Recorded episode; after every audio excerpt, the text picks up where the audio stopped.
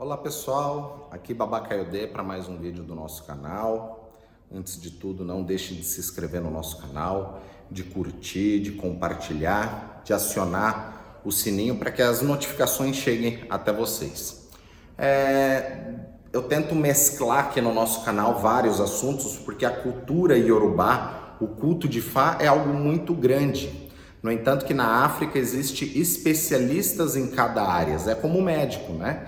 Tem dermatologista, tem ginecologista e assim vai. Na África também nós temos os babalaos especialistas. Então tem especialistas em magia com ervas, tem especialistas em cantos de Fá, em histórias de Fá, em iniciação de Fá. Então na África, é muito, na Nigéria é muito comum você ter especialistas dentro de cada, de cada área. Porém, hoje eu venho trazer uma história dentro de Fá para vocês para ter uma reflexão sobre isso no nosso dia a dia.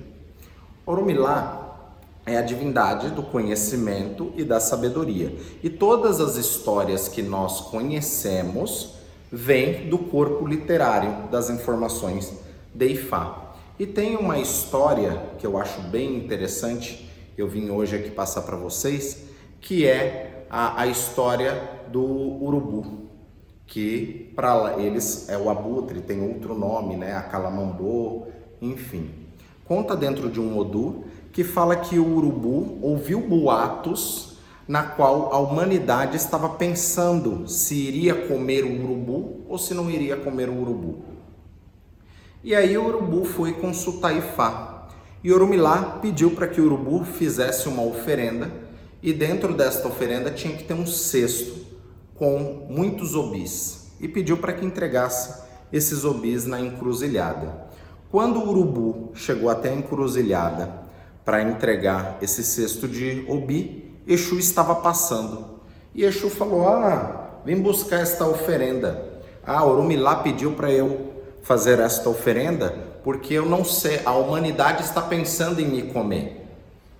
E aí Exu falou: Eu estou indo agora mesmo falar com o Lodumare e eu levo essa sua questão.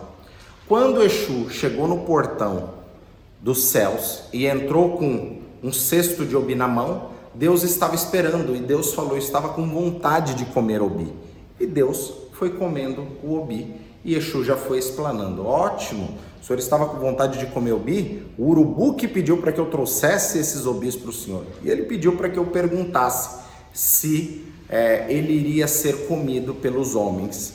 E aí Deus, comendo o obi, falou: não, é, a partir de hoje o urubu, é, ou abutre, né, ou ngungun, é, não será comido pelo ser humano, porque ele não tira a vida, ele só come daquilo que está morto. Então ele faz uma das transformações na terra.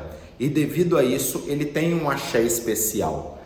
Tem um Oduifá, na qual nós evocamos, até quando tem um ebó, na qual está difícil fazer a transformação através das rezas, nós evocamos o, a energia do Igunugum, do urubu, para que leve esta oferenda até Deus, porque Deus não fala não para o urubu. Fora isso, ele ganhou um axé.